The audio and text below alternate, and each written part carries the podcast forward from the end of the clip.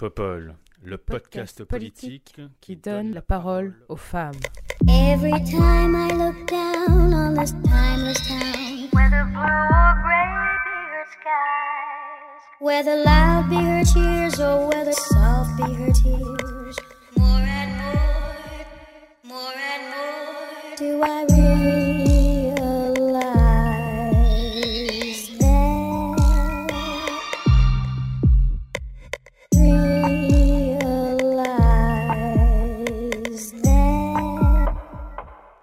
Bonjour, bonjour, bienvenue sur ce 19e épisode de Popol. Et pour ce 19e épisode de Popol, j'ai le plaisir de recevoir Mathilda Murcia. Bonjour Mathilda, Bonjour.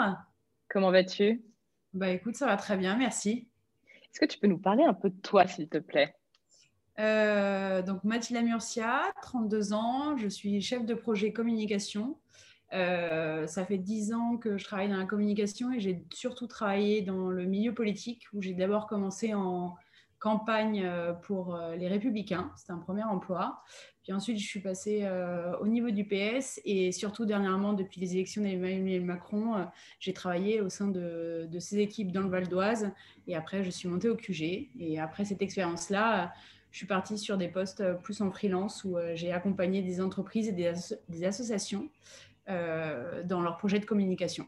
Et nous avons aussi le plaisir de recevoir Astrid Riffard. Bonjour Astrid, Bonjour Léa, comment vas-tu? Très bien, merci. Est-ce que tu peux nous parler un peu de toi, s'il te plaît? Oui, alors moi du coup je suis étudiante euh, à Sciences Po Lyon en affaires publiques, parcours action et gestion publique. Euh, j'ai passé euh, l'année dernière en mobilité académique à Varsovie, à l'Institut euh, d'études politiques et relations internationales. Et euh, là j'envisage par la suite de mes cinq ans à Sciences Po euh, de passer les concours de la haute fonction publique. Euh, voilà, et sinon, euh, je suis euh, associativement investie euh, dans euh, Sciences Po au féminin, qui est euh, le réseau professionnel des étudiantes et des diplômés euh, de tous les IEP de France et qui promeut le féminisme, la sororité. Et, euh, et du coup, moi, je suis co-responsable euh, à l'échelle euh, du pôle lyonnais. Super, merci beaucoup. Et enfin, nous avons aussi avec nous Olivia Polski. Bonjour Olivia, Bonjour. comment vas-tu? Très bien. Bon, après, enfin très bien. Dans un contexte compliqué, mais moi, ça va. On fait aller quoi, c'est ça? Voilà. Ouais, c'est clair. Est-ce que tu peux nous parler de toi, s'il te plaît, Olivia? Eh bien, moi, je suis donc adjointe euh, d'Anne Hidalgo. Je suis en charge euh, du commerce, de l'artisanat, des professions libérales et indépendantes, de la mode, du design, euh, des commerces culturels. Donc, un secteur qui est un peu en souffrance en ce moment, pas mal touché par la crise. Voilà, moi, je suis sinon porte-parole de la Fédération du PS de Paris. Je suis au bureau national du PS. Voilà, je suis très investie. Je suis militante. je me suis engagée en 1997 au PS. Donc, militante depuis un bout de temps.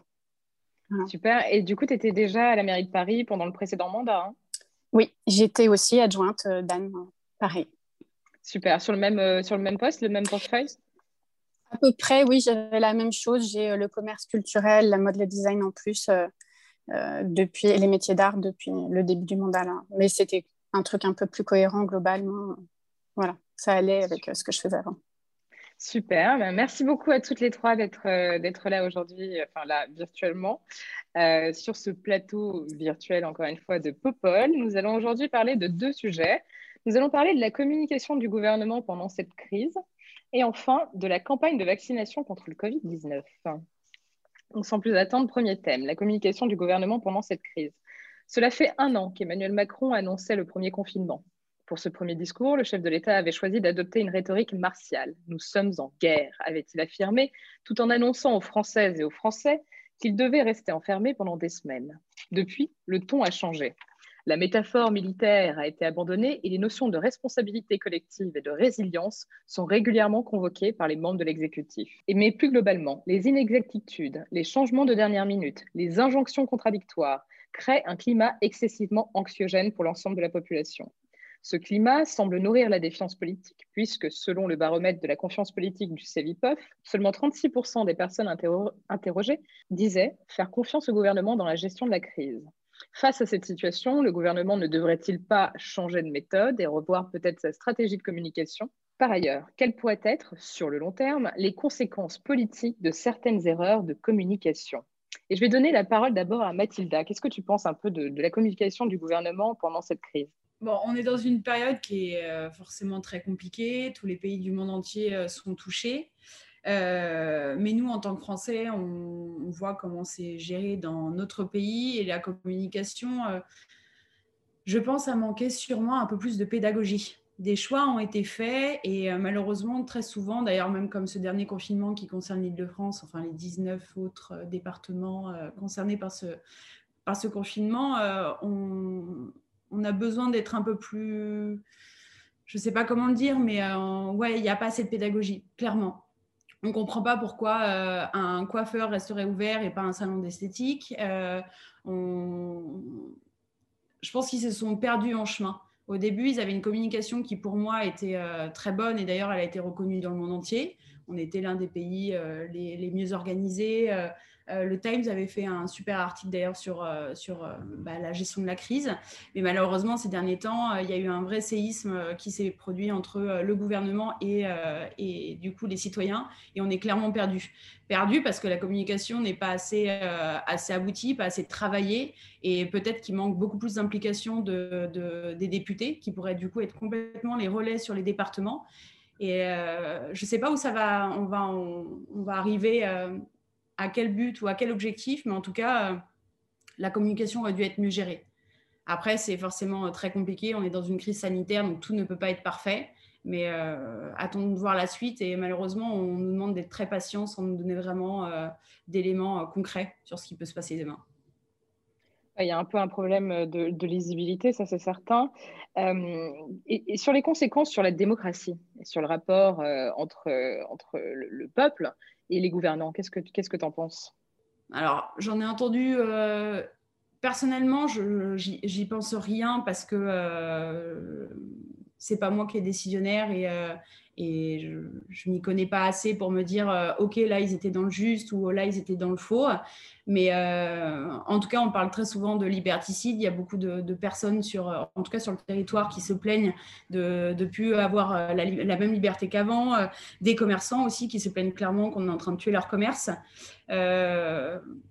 Malheureusement on est clairement en crise même en crise de, de, communication et de, compréhension euh, sur le côté démocratie, euh, bah, en fait, comme on est en crise, c'est difficile de dire est-ce qu'on est en toute euh, liberté ou pas. Et ça, je pense qu'ils auraient peut-être dû beaucoup plus nous expliquer pourquoi faire ces choses-là. Et donc, du coup, on aurait peut-être perçu un peu plus de démocratie derrière ça. Et justement, parce que tu es un peu martial, comme tu le disais tout à l'heure. Olivia, euh, toi en plus, au niveau euh, de l'exécutif local, euh, au niveau de Paris, comment tu perçois toute, cette, communication et aussi les, impacts que ça peut avoir sur, sur la confiance envers les, personnalités politiques? Alors, d'abord, je pense qu'un des principaux sujets, effectivement, c'est aussi de pouvoir s'adapter à des réalités locales. C'est-à-dire que la difficulté dans laquelle on se retrouve, c'est qu'on est quand même dans un système qui est très vertical depuis le début. Euh, et donc, euh, une des demandes des élus locaux, hein, c'est pas qu'à Paris, c'était évidemment de pouvoir être associés. Est-ce que les choses. Donc là, il y a un peu de bouger, puisqu'on voit bien qu'ils ont fait des adaptations euh, locales. Mais ça a mis du temps. Hein. ça, c'est la première chose. la deuxième, c'est que je pense, parce qu'on parlait de confiance tout à l'heure, qu'on a un enjeu aujourd'hui. il y a une crise de la confiance, une crise démocratique, une crise de la représentation. Bon, ça, ça a déjà été évoqué quand même avant même la crise du Covid d'ailleurs. Hein.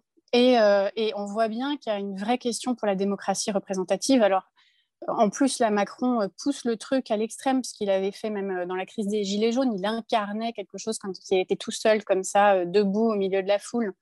et là, on est toujours sur quelque chose de très vertical. Enfin, les expressions de tous les jeudis télévisés, où il y a le truc qui redescend comme ça, on voit bien qu'il y a un vrai problème. Et, et au-delà de la question de la démocratie représentative, euh, il y a un vrai sujet à travailler qui est la question de la, participation des citoyens. C'est pas juste de la pédagogie.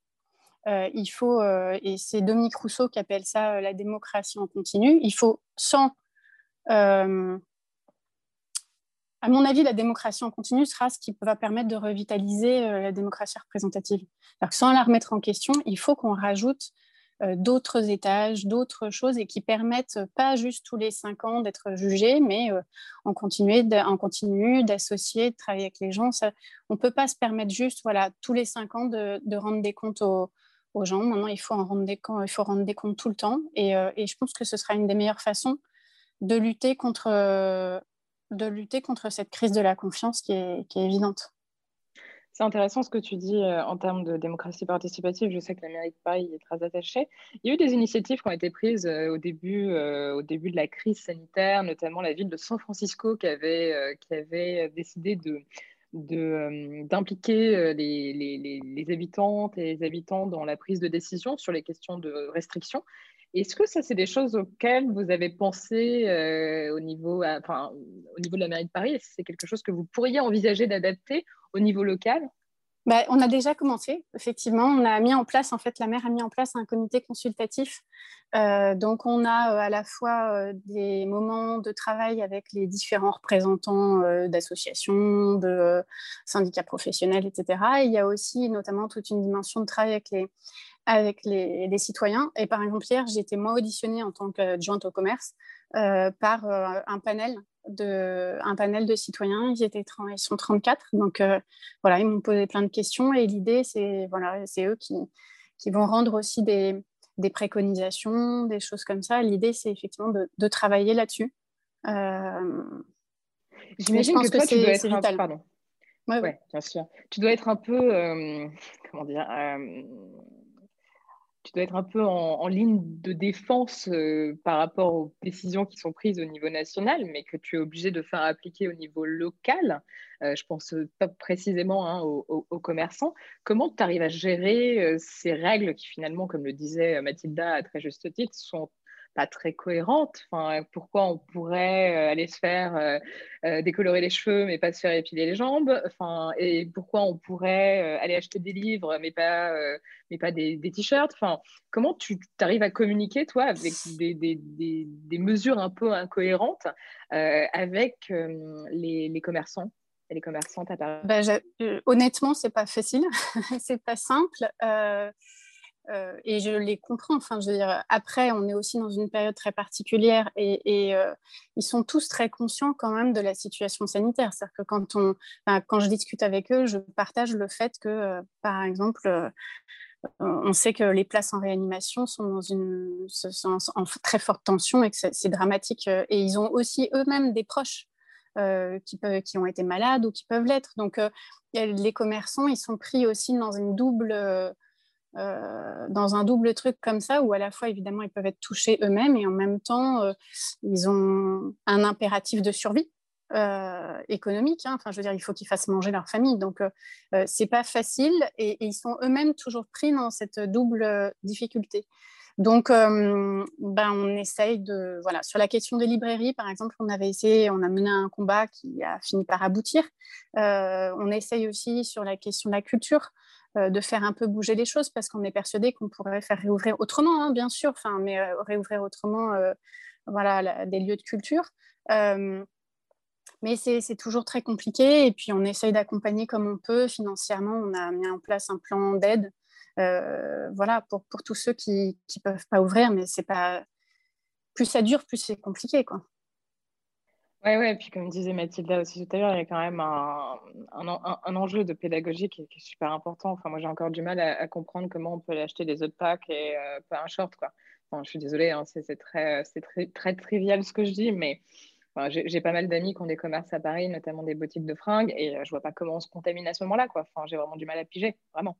Alors qu'ils respectent les mesures sanitaires, il y a trois personnes dans la boutique grand maximum. Enfin, ah hier, j'étais chez Monop euh, près de chez moi. C'était euh, la, enfin, c'était la cohue parce que les gens savaient pas ce qui allait fermer. Enfin, on, était tous blindés. Moi, enfin, c'était blindé. Moi, je suis sortie hein, au bout de cinq minutes. J'ai pas pris, j'ai pas pris les affaires, rien. Euh, c'était hallucinant. C'était pire que dans le métro. Donc, c'est vraiment difficile, quoi. Et j'imagine que toi, tu dois faire affaire. comment tu peux expliquer des mesures qui semblent parfois incohérentes? Ça doit être vraiment compliqué ben, je, je, je, dis qu'elles ne sont pas les miennes en tout cas, mais, euh, mais quand même, on est. Non, mais après, on est. Voilà, il faut quand même aussi qu'on soit un peu responsable euh, on, prend voilà, les décisions, on est démocrate, ils ont été effectivement élus, ce gouvernement, donc on est, on est dans un cadre qui reste celui de la démocratie, et donc les décisions, on les respecte. On va pas les... Voilà, c'est important de garder de garder quand même ce cadre-là aussi. Donc après, la question, c'est comment on essaye au mieux d'accompagner ceux qui sont du coup dans, dans, ces, dans, ces, situations difficiles. Quoi. Oui, bien sûr. Astrid, tu, tu, vois ça comment, toi? Alors moi, tout d'abord, je rejoins vraiment euh, Mathilda euh, lorsqu'elle a évoqué une crise de la communication, euh, parce qu'en effet, en fait, on, est dans une communication en temps de crise, mais vraiment, cette communication est en crise, parce que déjà, c'est une communication qu'il a fallu établir sur un temps long. et en fait, quand on est en temps de crise, un gouvernement est obligé de communiquer, euh, sauf que euh, ben, par manque de cohérence dans, les décisions, euh, etc., par contradiction et hésitation aussi, ben, tout ça, ça a contribué à impacter la confiance des Français. et dès le début de la crise, en fait, au début, sur les masques, on est passé du tout au tout. on nous a dit qu'il était, inutile. Et puis après, quelques, quelques jours, voire semaines après, on nous a dit qu'il est indispensable, ensuite obligatoire. Donc, évidemment, ça a perdu, euh, ça a perdu les Français. Et euh, je pense qu'en fait, au lieu d'assumer euh, que, que l'on manquait de moyens, on a préféré nier ce, besoin de moyens et on n'a pas adopté un langage de vérité dès le début. Et en fait, c'est vraiment quelque chose qui, a impacté dès le début de la crise, je, je pense, la communication du gouvernement. Euh, d'ailleurs, à ce sujet, euh, l'essai de Antoine Bristiel, qui est sorti, je crois, euh, il y a deux jours, quelque chose comme ça, qui s'appelle À qui se fier de la crise de confiance institutionnelle à la crise sanitaire, en fait, évoque toutes ces questions et, montre aussi que dans les pays au niveau de confiance institutionnelle les plus importants, le, taux de mortalité du, virus dû au Covid a été plus faible et que euh, la mortalité liée au, Covid a été plus forte dans les pays qui traversaient une crise de la défiance institutionnelle en Europe, et que plus une population avait confiance euh, en ses institutions, plus elle allait respecter euh, ses préconisations, et a fortiori dans un contexte de crise sanitaire. il y a aussi des chercheurs d'Oxford dans la même lignée qui ont mis en évidence le fait que les pays au plus fort niveau de confiance institutionnelle avaient mis euh, en place des, mesures sous forme de recommandations euh, basées sur la responsabilité individuelle, alors que les, pays où la défiance était plus forte avaient mis en place des mesures coercitives qui avaient été moins bien respectées. Donc vraiment, euh, voilà, sur cette idée de, de, crise de la communication, je, pense que c'est vraiment central en ce moment et le gouvernement fait des efforts pour, pour, pour moderniser euh, sa communication, euh, proposer un nouveau style de, communication, je dirais. Euh, par exemple, on a essayé d'investir les réseaux sociaux, les nouvelles plateformes, etc. mais bon, je, pense que c'est pas suffisant. Peut-être qu'on en reparlera un peu plus tard. C'est intéressant cet essai, effectivement. J'ai vu un, un article de l'Obs euh, qui a été publié euh, aujourd'hui ou hier, qui reprend ces éléments. effectivement, c'est super intéressant sur la crise de sur la défiance et euh, le taux de mortalité. C'est hallucinant. Mathilda, tu voulais réagir? Alors oui, c'est vrai que par rapport à ce qu'a dit Astrid, dès le début, par exemple, sur l'exemple des masques, des masques, on nous a dit que c'était pas, c'était pas finalement euh, intéressant, que ça servait à rien. Euh, puis après, on, a commencé à revenir un peu en disant si finalement, mais on n'en a plus en stock. Et après, c'était obligatoire partout. Je pense que là, ce qu'il a euh, manqué au niveau de la communication du gouvernement, c'est clairement de la transparence et d'accepter aussi que à ce moment-là, il n'avait peut-être pas les informations nécessaires pour se dire en temps de Covid, on ne connaissait pas le virus, euh, on ne savait pas exactement ce qu'il fallait ou ce qu'il fallait pas, comment réagir face à ça. Et si il y avait eu une espèce de vérité en disant, écoutez, euh, au moment T de cette information-là, on n'avait pas toutes ces informations. Maintenant, on sait que parce que les scientifiques ont travaillé et que du coup, clairement, euh, il faut des masques, c'est pour vous protéger. Du moment où on reconnaît qu'il y a une erreur, qu'on a manqué d'informations, du coup, notre vérité devient une vraie vérité et pas une vérité où on se dit il y a quelque chose derrière, pourquoi ils ont, ils ont manqué de transparence, est-ce qu'ils nous ont caché quelque chose. Et finalement, cette histoire de masque a été vraiment euh, l'un des premiers problèmes qu'on a connus dans cette crise. S'ils avaient vraiment été honnête. Euh, j'ai pas qu'ils ont menti ni rien, mais je pense qu'en fait la sensation des Français, c'est qu'on nous a, on nous cachait quelque chose. On n'était pas forcément totalement transparent, alors que justement depuis le début euh, de ce gouvernement, ils n'ont pas manqué de transparence. Ils ont même des fois, ils ont osé euh, certaines choses en termes de com qui étaient assez osées. Ça a payé ou non, mais au moins on savait exactement où ils étaient où ils étaient euh, statués, où ils s'étaient statués. Euh, bon, après, ça dépend forcément euh, des, des, avis, des opinions des uns et des autres, mais je pense que ça a été vraiment un des premiers problèmes. Et après, sur le deuxième chose où Astrid disait qu'ils ont voulu aller sur des nouveaux réseaux, que ce soit Snapchat avec Marlène Chapa ou que ce soit sur Fun avec c'était Gabriel Attal. En fait, pour le coup, je trouve ça assez intéressant parce qu'ils communiquent toujours dans les mêmes créneaux. C'est-à-dire qu'on va aller sur Europe 1, on va aller sur, euh, sur euh, France Inter, on va aller sur RMC, on va aller sur BFM, euh, on va aller sur BFM ou CNews. Sauf qu'en fait, ce n'est pas l'intégralité de la population qui est, qui est sur ces créneaux de, de, radio ou de télé. Et du coup, dès le début, s'ils avaient réussi à investir dès le début de cette crise toutes, ces plateformes, même du Twitch, comme Mélenchon l'a fait durant une précédente campagne, je pense que on aurait pu être directement dans la communication instantanée en disant on est en crise, on a un problème, on ne connaît pas encore euh, toutes, les, euh, toutes les solutions ou euh, qu'est-ce que ça donne, mais voilà toutes les informations heure par heure ce qu'ils ont voulu faire, mais en manquant un peu de transparence et énormément de pédagogie. Parce que, euh, bah, forcément, comme tu le disais tout à l'heure, euh, pourquoi aller chez Monop, mais pas aller euh, acheter un t-shirt?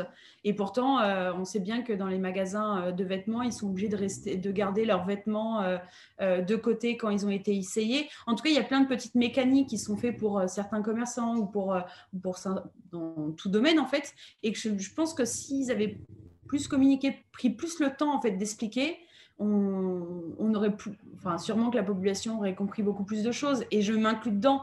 D'ailleurs, euh, je crois que c'est bien la première fois que euh, pour jeudi 18h, j'étais euh, avec mon chéri et nos voisins. Et on regardait ça un peu en disant qu'est-ce qui va nous arriver? Parce que lui travaille dans la banque, des amis sont commerçants. Et puis, bon, moi, je venais d'arrêter de travailler, donc je voulais juste savoir où, où est-ce que ça allait nous mener. Et ils n'ont rien compris. Et même moi, au bout d'un moment, j'étais perdue dans le discours de Castex. Et pourtant, c'est quand même des, des, des moments que, que, que, je loupe pas. Euh, ce, cette communication politique en général, je comprends. Et là, je ne voyais pas où ils voulaient en venir. Et c'est là où ça devient euh, flippant en se disant, mais vous savez vraiment où vous voulez aller? Parce que du moment où il y a quelque chose de pas sûr, directement, nous, on se met en position de... On n'est pas sûr du coup de ce qui se dit. Donc, est-ce qu'on connaît vraiment les conséquences? Et est-ce qu'on sait vraiment où on va? On a envie d'avoir confiance dans notre gouvernement parce que c'est quand même euh, c'est eux les décideurs. Hein. Donc on a bien envie d'avoir confiance, mais il faut vraiment nous expliquer les choses. Oui, tu as raison, ça donne euh, ça, ça, comment dire, ça, ça effrite un peu la conscience et puis ça, ça crée le doute en fait. Et ça, c'est mm. vraiment pas sain.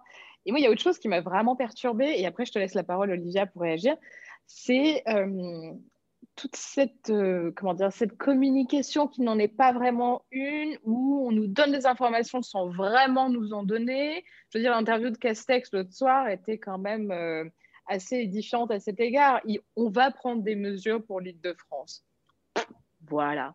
D'accord, donc du coup, ça nous a donné 48 heures de flip en plus. Super. Je parle de l'île de France parce que c'est là où j'habite. Hein. C'est pas parce que je suis îlot de France centré, je sais pas comment on appelle ça, mais peu importe.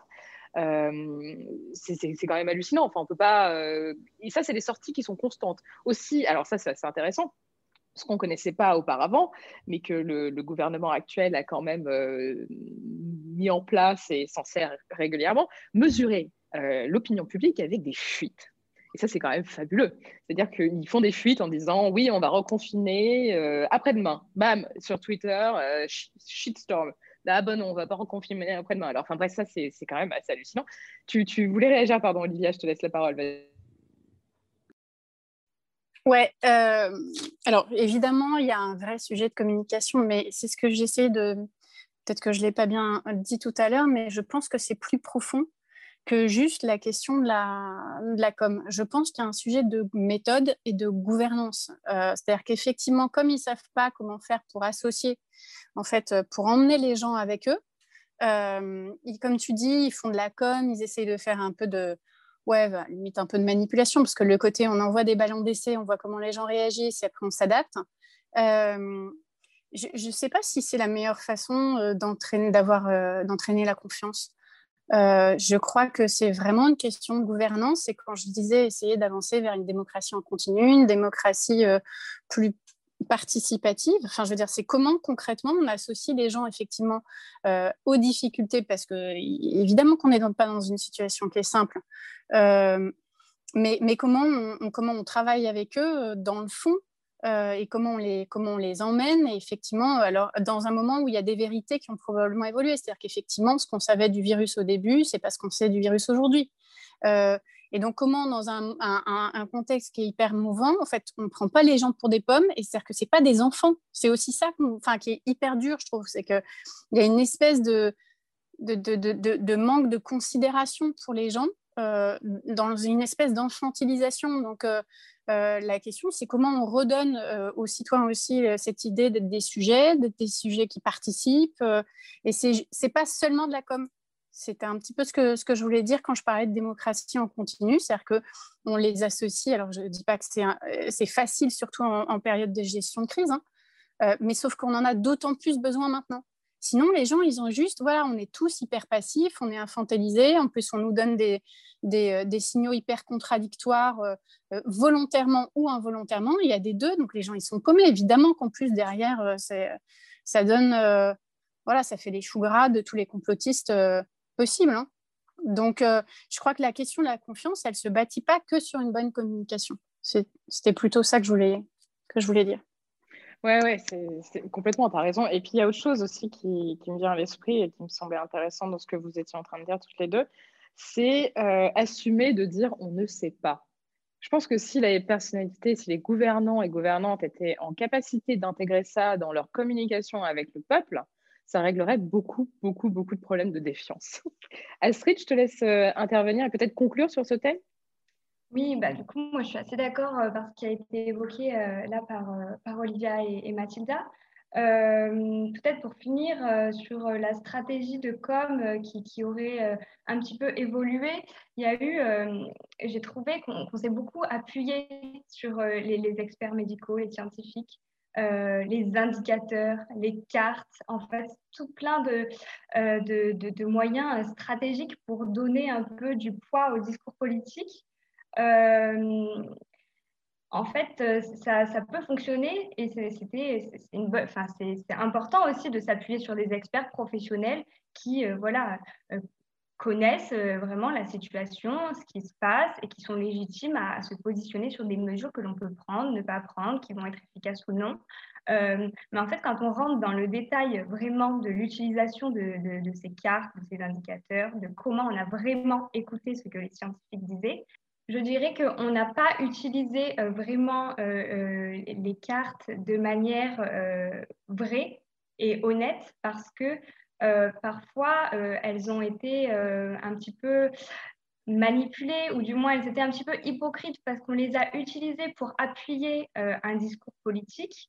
on a proposé une interprétation officielle de la part du gouvernement de ces cartes pour voilà, légitimer les mesures que l'on prenait. Mais au final, les cartes synthèses qu'on présentait à la fin des, des, cartes de différents indicateurs, ce n'était absolument pas la synthèse euh, des cartes. C'est juste on mettait une couleur pour dire voilà, euh, c'est vert, euh, c'est du vert partout, donc c'est OK. Ou alors c'est rouge. bah, du coup, les cartes nous disent que c'est rouge, donc on légitime, enfin ça vient légitimer le fait qu'on prenne des mesures un peu plus restrictives, etc. Donc je pense qu'il faut garder vraiment un regard critique sur, sur tout cela, parce que ben, on peut être un petit peu manipulé ou du moins euh, notre pensée peut, croire euh, en certaines choses qui peuvent être, euh, je dirais, détournées. Et, voilà. Oui, tu as raison. Je crois que c'est une bonne conclusion. Garder un regard critique sur tout ça. Et le regard critique, on va l'avoir aussi sur la campagne de vaccination, qui est notre deuxième thème aujourd'hui. Allumage difficile au démarrage, retard de livraison, incertitude autour du vaccin AstraZeneca, autant d'éléments qui nous laissent penser que la campagne de vaccination patine pas mal depuis son lancement. La suspension du vaccin AstraZeneca pendant quelques jours cette semaine est venue retarder davantage les vaccinations. On est, ainsi passé d'environ 220 000 vaccinations par jour à 205 000 en une semaine. Le gouvernement s'est fixé pour objectif d'avoir vacciné 10 millions de personnes d'ici au 15 avril. Cet objectif semble un peu ambitieux étant donné que seulement 5,6 millions de personnes ont reçu une première dose de vaccin à l'heure où nous enregistrons ce podcast. Qu'en pensez-vous? Est-ce que cet objectif est tenable? Faut-il accélérer cette vaccination coûte que coûte? Si oui, comment?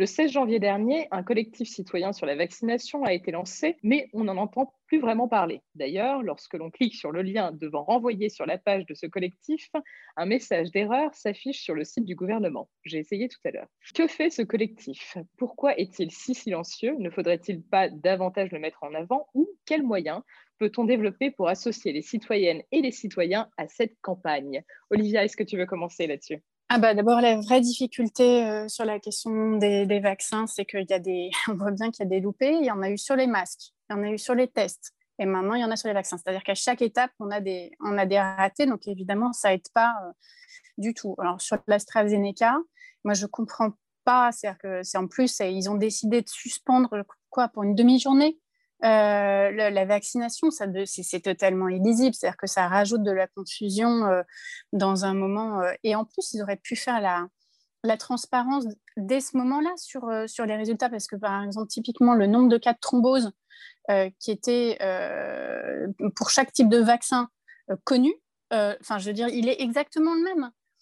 J'ai même pas compris qu'il laisse accréditer l'idée que ça puisse. Alors, vraiment. Alors, je pense qu'il y a eu un espèce de phénomène un peu de foule en Europe. C'est comme un espèce de gros phénomène d'entraînement. On a vu les pays les uns derrière les autres comme ça. Euh, mais, c'est terrible, quoi, parce qu'on va ramer maintenant. Hein.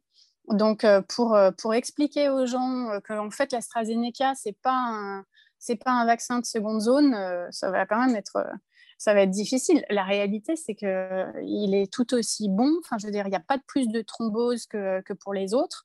Euh, c'est voilà. Donc euh, bon, il va à mon avis falloir quand même faire une grosse campagne de transparence sur euh, aussi les différents vaccins. Il va falloir effectivement être bon, pour le coup faire de la pédagogie.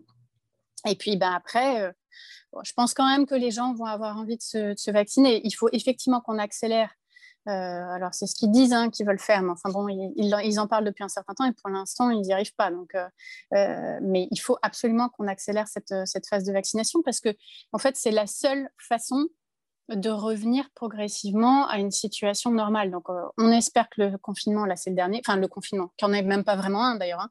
On ne sait pas si c'est un confinement, juste des restrictions, un, reconfinement, re-restriction. Tout ça est trop, tout se mélange. Mais on voit bien que la question du vaccin, c'est la clé.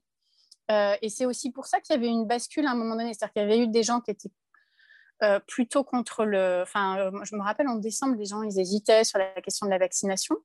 Et puis après, quand ils ont compris qu'en fait, c'était la clé pour reprendre une vie normale, les gens ont tous eu envie de se faire vacciner.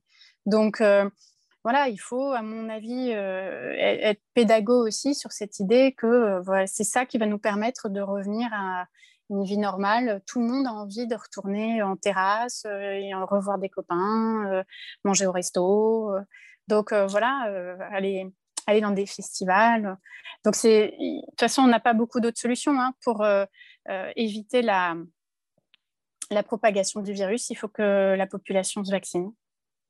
Donc, et, sur, et sur l'implication des, citoyens par, rapport, par, rapport au collectif citoyen, c'est vrai qu'on n'en entend plus parler. Toi, tu en entends parler, enfin, as entendu parler? Non, non, j'en ai pas entendu hein, parler. C'est pas ce qu'il fait. Mm. Hein. Pendant les conférences de presse, euh, il est absent. Il n'y a pas un seul représentant. Ce serait pas mal d'avoir peut-être euh, un retour sur ce qui se passe. Mais, mais même, hein, est-ce qu'il y a une vraie transparence sur, euh, le, sur les résultats du conseil scientifique aussi? Enfin, je dirais, À un moment donné, il faut que tout ça soit mis sur la table. Et, voilà. Et effectivement, tu as raison, le, le, le fameux panel citoyen. Mm. Bref, on attend de vos nouvelles, les gars. Si vous êtes là, manifestez-vous. on a des appels à témoignages parmi ceux, celles et ceux qui font partie de ce collectif. Que faites-vous? Où vous cachez-vous? Euh, Astrid, qu'est-ce que tu penses, toi, de, cette campagne de vaccination en ce moment? Ah oui, non, mais moi, là, je rejoins tout à fait ce que ce qu'Olivia a souligné. bah déjà, je, je, suis intimement convaincue que la vaccination, c'est vraiment le moyen de sortir de cette crise et de retrouver une vie normale, mais ce n'est pas quelque chose qui est partagé par l'ensemble de la population. Et, euh, et la suspension du, vaccin n'a fait que, euh, je pense, amplifier euh, la méfiance vis-à-vis de ce vaccin. Hein. Déjà qu'au mois de mars, toutes les doses n'étaient pas utilisées, seulement 70% sur les 100% de doses qu'on avait. on cherchait de la population, des gens pour se faire vacciner. donc là, il va vraiment falloir en effet faire un, effort pour en fait convaincre la population, parce que je pense qu'on n'est pas assez dans un discours pour convaincre, expliquer, en effet faire de la pédagogie comme ce qu'on vient de dire, pour pallier ce scepticisme.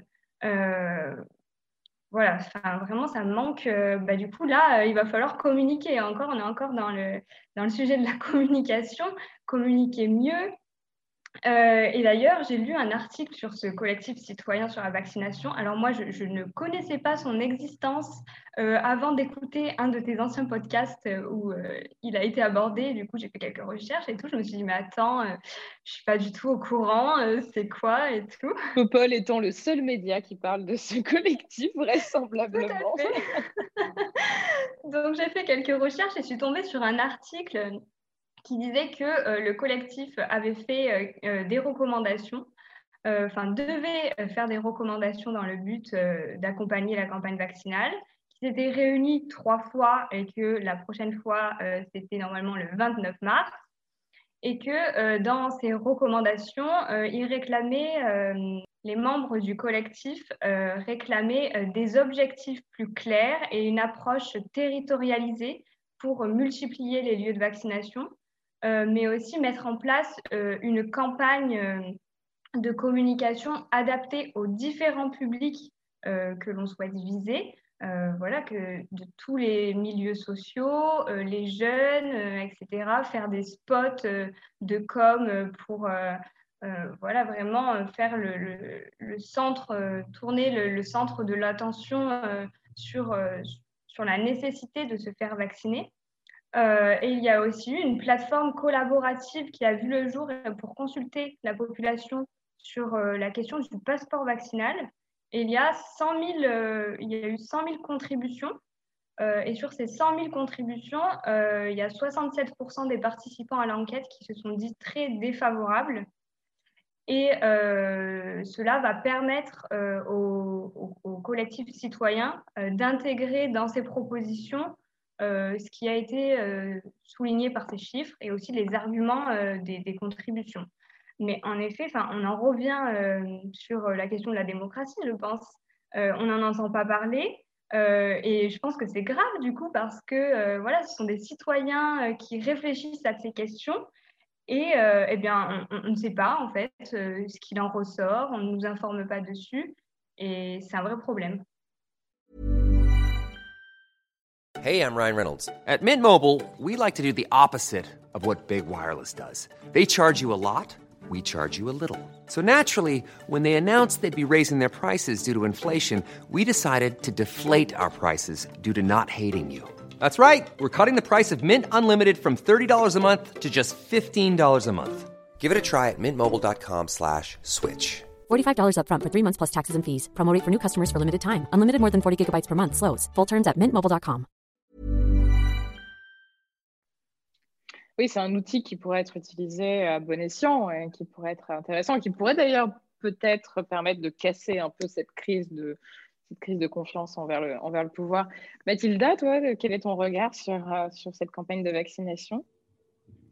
Euh, alors, je peux que être 100% d'accord avec Olivia et Astrid. On va pas beaucoup se, se, contredire dans ce podcast, mais euh, un, j'ai été euh, comme Astrid, en fait, je connaissais pas ce collectif et pareil, c'est dans Popol que j'en ai entendu parler et je me suis dit mais comment c'est possible qu'on mette en avant des citoyens qui peuvent du coup être des porte-parole, qui peuvent du coup donner de la crédibilité aux actions du gouvernement et qu'on les mette pas en lumière? Pour moi, c'est faire une action mais la cacher pareil, il y a, la stratégie de com, là, elle a été complètement, euh, désolée, hein, mais foireuse, parce que justement, je pense que comment euh, euh, justement donner plus confiance aux citoyens qui étaient quand même... Enfin, moi, j'ai entendu de tout hein, sur le vaccin.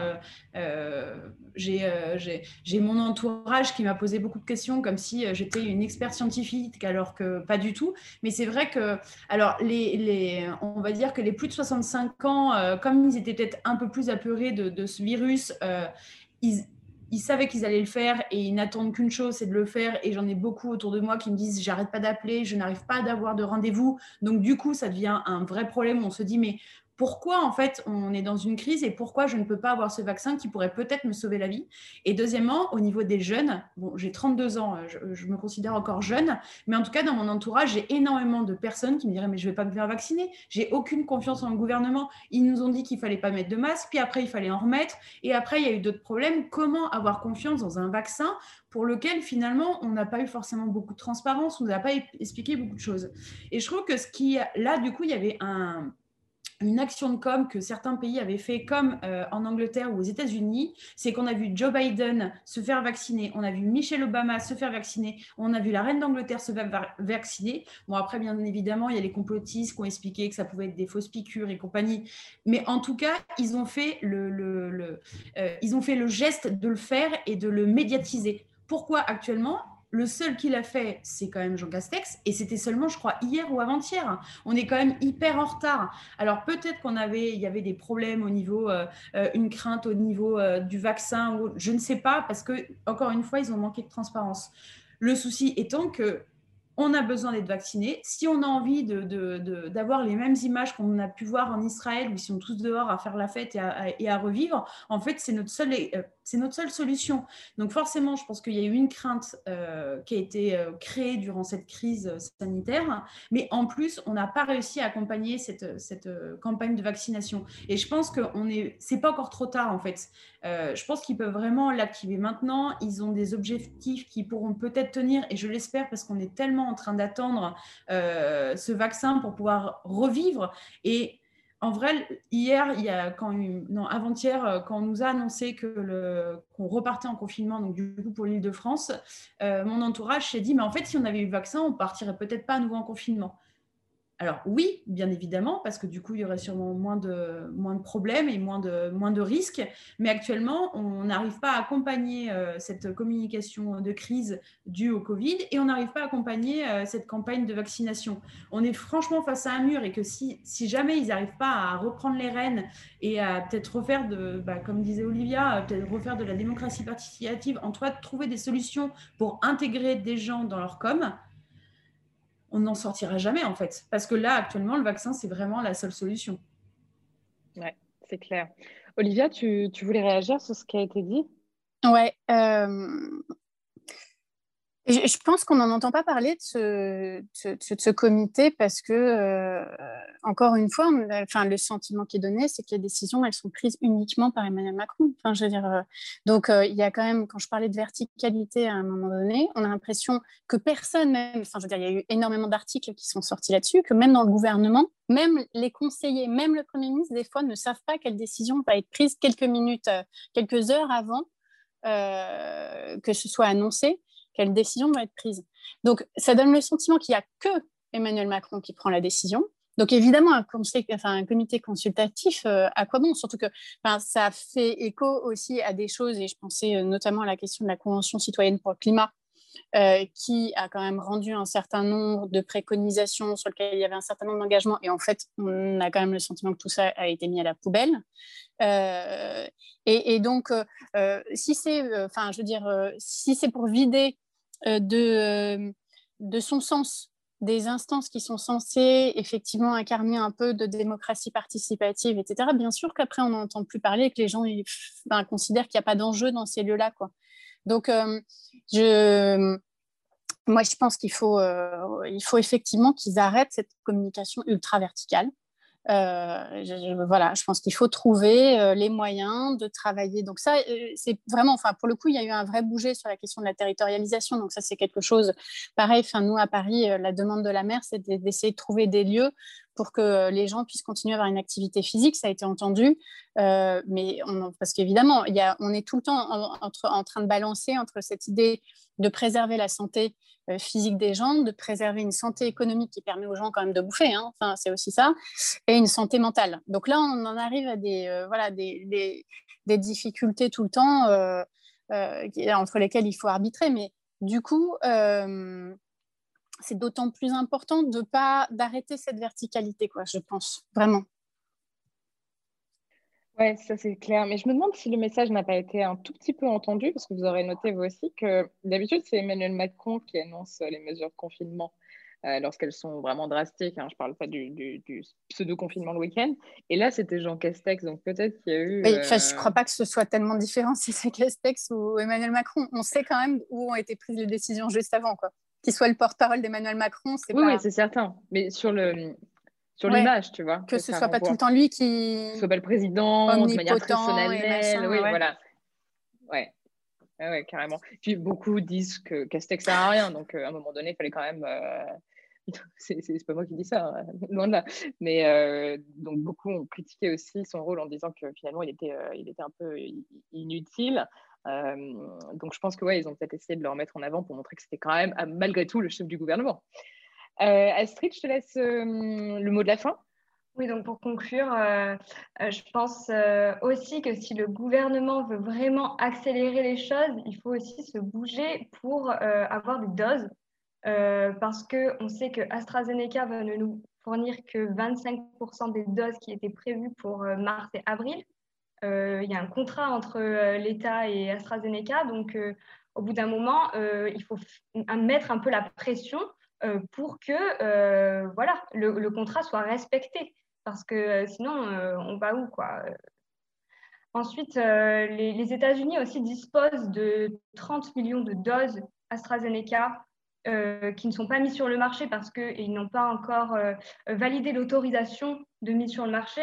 Donc, pourquoi pas, euh, je, ne sais pas si c'est possible, mais négocier avec les États-Unis pour obtenir des doses et ensuite, euh, d'ici la validation, euh, ils, auront récupéré leur nombre de doses, peut-être. Je ne sais pas, je pense qu'il y a des moyens pour trouver des doses et voilà, il faut que la population fasse un effort, mais aussi le gouvernement montre l'exemple, mette vraiment les bouchées doubles et et que euh, cette campagne de vaccination euh, vraiment s'accélère euh, pour qu'on voilà, on retrouve une vie normale le plus vite possible.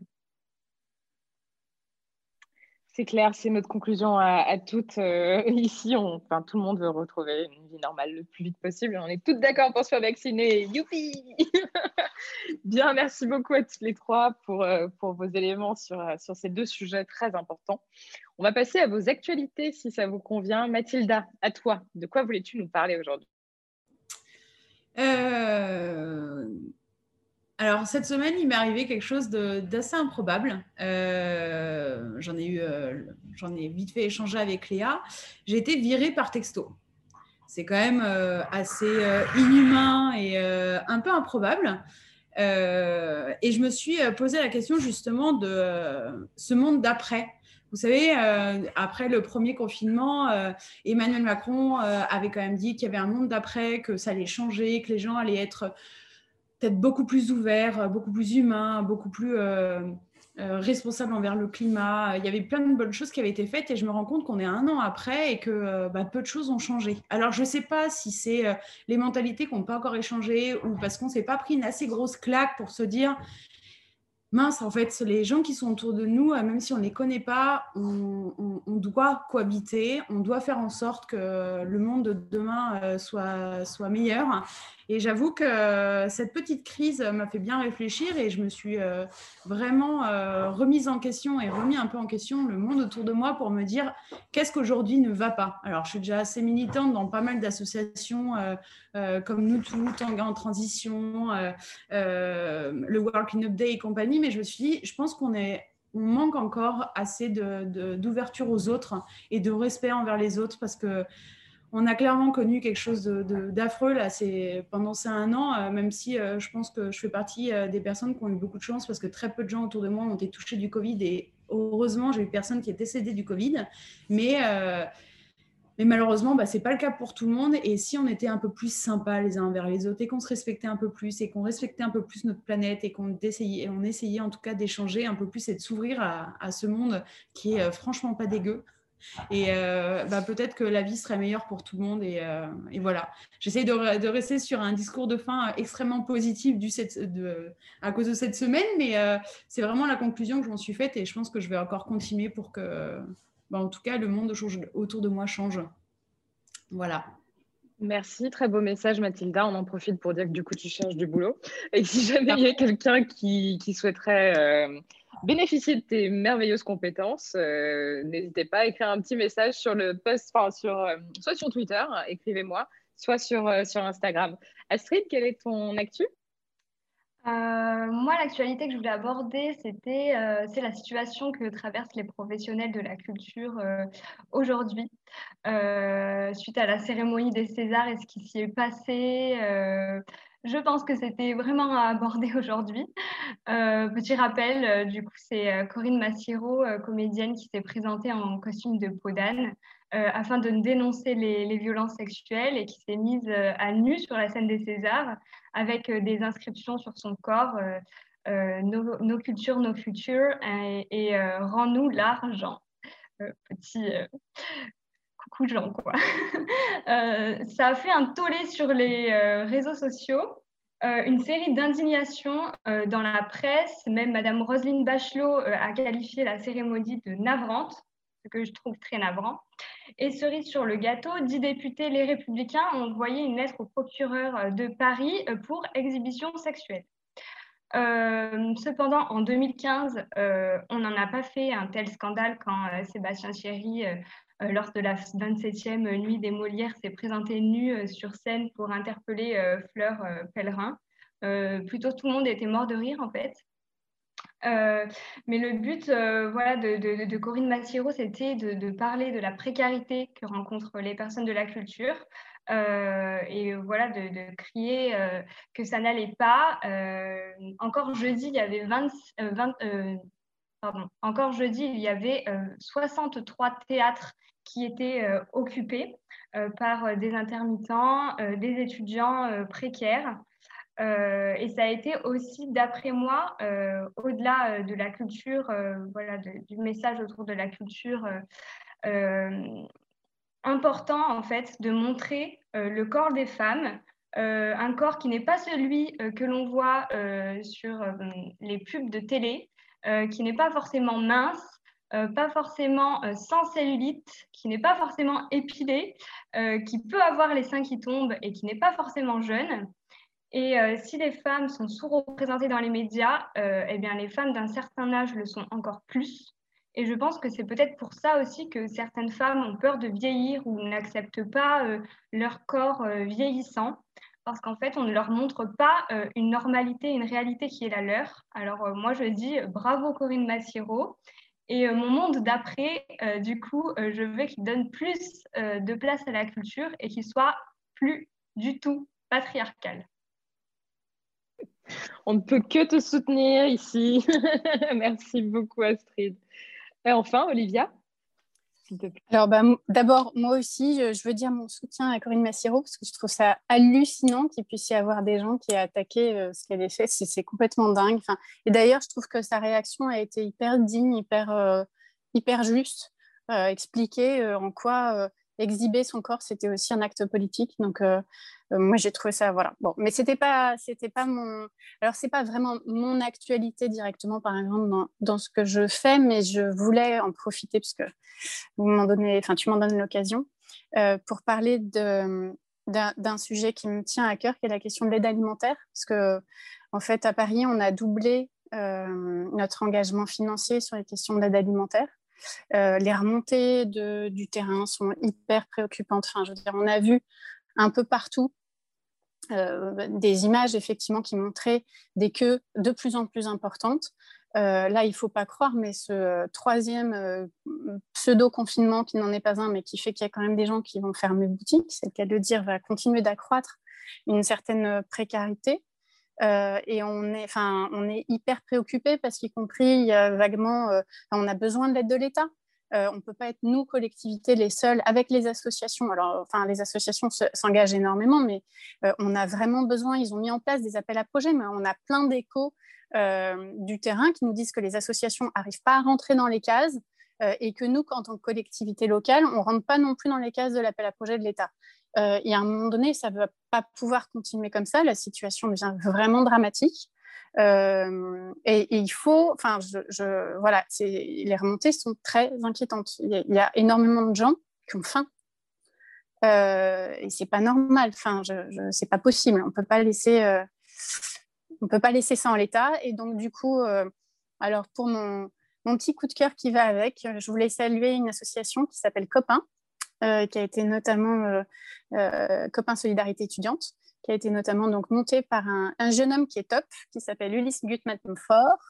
et moi, je voulais en profiter avec, ils, sont deux, hein, mais pour leur, leur tirer mon, chapeau parce qu'ils sont hyper investis, c'est des gens super bien et, et ce qu'ils font est, est, super chouette. Donc voilà, c'est bien qu'on ait des gens qui s'engagent, on en a besoin. On est dans un moment un peu, un peu compliqué et quand euh, voilà, il y a ces moments de solidarité, il faut aussi les, les saluer. Donc, bravo à eux. Et puis, euh, j'en profite pour interpeller l'État, pour dire on a besoin d'argent euh, pour, pour ce, pour ce sujet-là, vraiment. Et que ce soit très investi par, par tout le monde. Merci beaucoup, Olivia. Merci beaucoup à toutes les trois d'avoir participé à ce 19e épisode de Popol.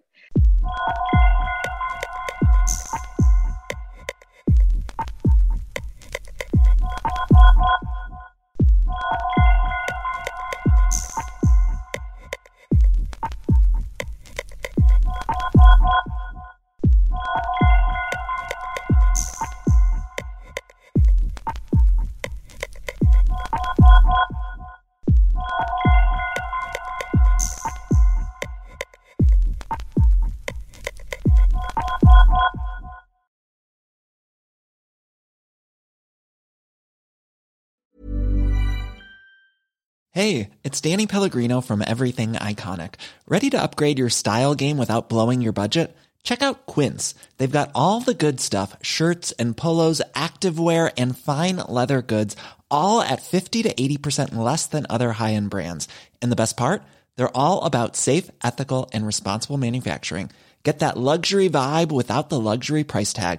Hit up quince.com slash upgrade for free shipping and 365 day returns on your next order. That's quince.com slash upgrade.